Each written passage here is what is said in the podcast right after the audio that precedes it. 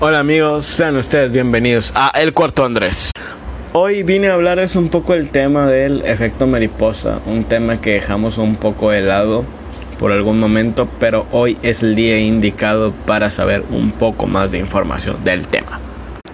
El efecto mariposa nos habla de una teoría del caos que en sí es un poco una experiencia metafórica del estado climático del tiempo. Y se pueden explicar de ciertas variaciones que pueden afectar en sí nuestras vidas, que son como tendencias, ¿no? A las consecuencias de nuestros actos. Vaya que el tema fue establecido por el meteorólogo Edward Norton Lawrence, un estadounidense meteorólogo precisamente, para poder diluir o deducir más o menos el tema del efecto mariposa.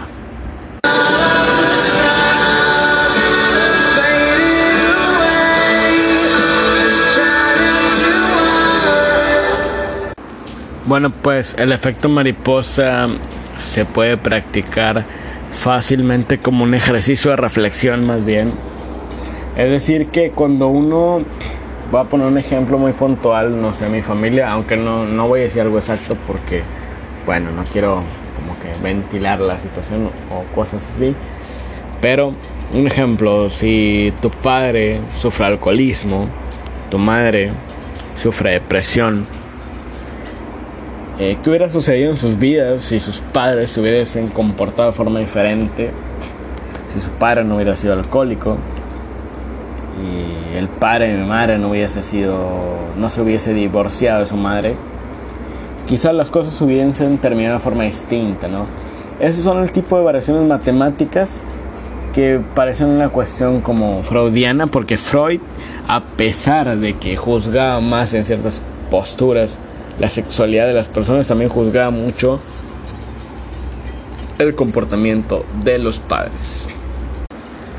Y bueno, para ser más exacto, el efecto mariposa es un poco como una simplemente teoría del caos que vivimos todos los días en cuestión de que cada decisión que tomamos en nuestras vidas va a incidir no solo en nuestras propias vidas, sino en las vidas de los demás, ya sea de un jefe de una empresa, de un familiar o de gente externa a nosotros, vaya, no sé. Eh, bien pondrían el ejemplo una colilla de cigarro que tiras a un lugar baldío donde la hierba está muy grande, muy crecida y se genera un incendio de ahí tú ya estás generando el efecto mariposa para mal. O desde la decisión de simplemente dar un consejo positivo a alguien, ¿no? Como se lo dieron a un boxeador para que aprendiera a pelear. Sin embargo, amigos, la triste reflexión del efecto mariposa es que a mí me parece, por lo menos a persona, que en la vida se te presentan oportunidades y cuando no las tomas es que dejas ir el cambio, ¿no? A veces porque no estás preparado y a veces porque tienes mucho miedo a tu alrededor. Y el factor eh, interpersonal no este, funciona de forma tan funcional a favor tuyo y por eso no tomas esa decisión. Y así es el efecto mariposa, más o menos, te puede afectar, te puede ayudar. Y quizás durante toda tu vida, o durante gran parte de tu vida, hasta llegar a los 40 o 50 años de edad, se te van a presentar oportunidades y son las últimas, me parece a mí, que se te pueden presentar. Cambios positivos o cambios negativos, ¿no? Evidentemente va a haber cambios de tentaciones, de hacer cosas malas, y hacer cosas muy buenas. Esto fue una reflexión acerca del Burr Effect o efecto mariposa, que esta película muy conocida sale Aston Kutcher como actor principal y que es reconocida de los años 2000 por ahí, primerizos 2000 entre otras películas como Volver al futuro que nos presentan un poco el presente, pasado y futuro y las decisiones. Y creo que es algo muy real y muy veraz en esa cuestión, porque todos los días estamos expuestos a tomar decisiones, ¿no? Cualquier cosa mínima y minuciosa, si tú lo ves, es una decisión que va no solo a decidir el futuro, sino tu mismo día o tus mismos próximos días, ¿no? El llevar incluso una tarea que te pidieron en clase para examen final ya iba a concluir que termines antes o que logres algo ¿no? importante en tu vida. Y eso más, más o menos es el perfect, amigos, el perfecto mariposa. Pero no solo venimos a hablar de eso, así que es un poco el tema. Espero poder agradar esto.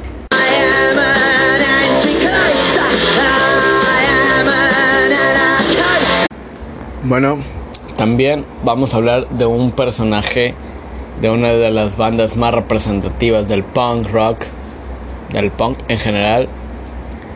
Porque la vez pasada hablamos del punk, de los inicios del punk, y hoy quiero hablarles bien, bien, bien de uno de los iniciadores del punk, que para mi sorpresa, qué curioso, nace un día después que yo, obviamente diferente año, el 10 de, un 10 de mayo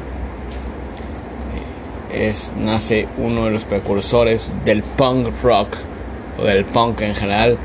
Simon John Ritchie nace un 10 de mayo de 1957 en Londres y fallece en 1957 en Nueva York, un 2 de febrero de 1979.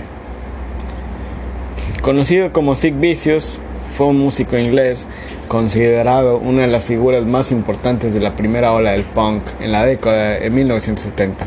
Fue bajista y corista de los Sex Pistols desde febrero de 1977 a mediados de 1978. Antes de unirse a los Sex Pistols fue miembro de otra banda del ambiente punk, The Flowers of the Romance, en la que cantaba y tocaba varios instrumentos. No podemos dejar de por desapercibido que Vicious siempre fue eh, menospreciado por el hecho de no ejecutar un instrumento de forma profesional, de forma técnica. Así que fue recordado más como un tipo de actitud, supongo un tipo incomprendido, pero ahí estuvo, ¿no? Fue un tipo con energía, con ganas de hacer las cosas y generó un movimiento importante. Y mucha gente lo admira a pesar de eso. Y que vaya que fue una corta carrera corta carrera con los Sex Pistols pero generó un impacto muy importante. Vicious lamentablemente falleció muy, a muy temprana edad. Tenía muchos problemas de drogadicción obviamente de vicios de heroína y toda esta cuestión durante su breve pero caótica estancia en Sex Pistols conoció a la que se convirtió en su pareja y agente Nancy Spungen. Ambos entraron en una destructiva relación dependiente del uso drogas, como ya lo mencioné, y un 2 de octubre de 1978, en la habitación número 100 del Hotel Chelsea, donde se hospedaban, Vicious fue arrestado y acusado de asesinato en segundo grado, aunque un tiempo después fue puesto en libertad provisional. Sin embargo, fue condenado por asalto tras atacar a Tom Smith en un concierto. Se sometió a un programa de rehabilitación en la prisión de Ricker Island. Para celebrar la salida de Vicious a la cárcel, su madre organizó una fiesta y al finalizar, lamentablemente así, Vicious consumió heroína y murió de sobredosis. Que más bien yo me parece que el tipo estaba sumido en la depresión y bueno, se metió toda la heroína que pudo para morirse. Eso a mí, por lo, menos, es un indicio de depresión. Que es otro de los temas, amigos. Tiene un hilo negro esto. Varios temas distintos. Y me parece que es un buen tema. La colocación, la gente a veces... No quiero decir que esté bien o mal el subestimar a una persona, vaya. Eh, me refiero a una cuestión como de capacidad intelectual o una cuestión de capacidad de lograr algo, vaya, porque yo también estoy de acuerdo con el hecho de juzgar a las personas por quienes son. Porque así es, güey, es una realidad.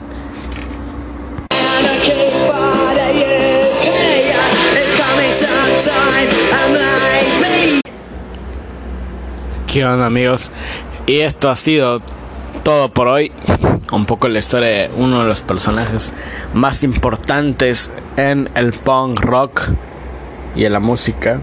Controversial. Un artista, algunos lo consideran. Yo lo considero un ser humano.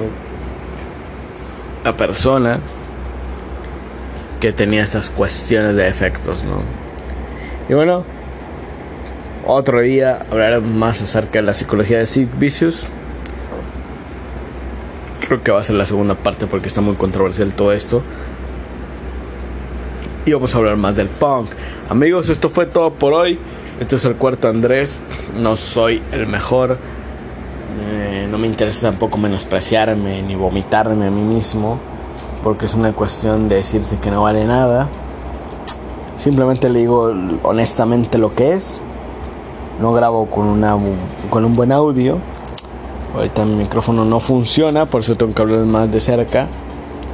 Eh, mucha gente estúpida les va a decir. Y lo digo estúpido no porque no pueden criticar, no, es vale, la, la tolerancia a la crítica debería ser, no una razón. Eh, lo lamentable es que la gente que critica es gente eh, que no ha hecho nada en su puta vida. Y disculpen si Anchor me, me, censura, me destruye esto. Pero es la realidad. La mayor parte de la gente que yo escucho que critica, gente que no ha logrado éxito. Y sumar fue el éxito del rating. Pero simplemente el éxito incluso en su vida, el sentir satisfecho. Gente mediocre y estúpida que vive en su cuarto pensando que es que sabe hacer las cosas y tal vez las sabe hacer, pero no es del gusto de las personas. Así es que bueno, eso ya no importa mucho. Gracias a los que pueden escuchar esto. Esto fue un poco de Sex Pistols, un poco de efecto mariposa. Ya está cumplido el tema, amigos. Esto fue el cuarto de Andrés.